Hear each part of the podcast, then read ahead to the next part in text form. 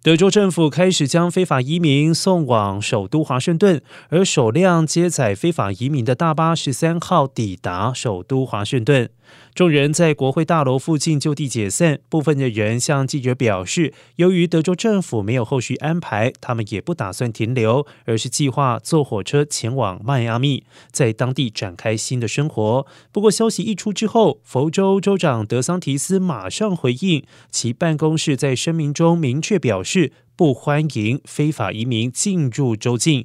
也表示，佛州不奉行庇护政策，反而将行使权利以保障现有州民的福祉为依归。而声明同时表示，即使联邦政府和其他州份的移民政策立场不一，但是佛州仍然有义务维护移民法。移民勉强入境的话，难以在当地安顿。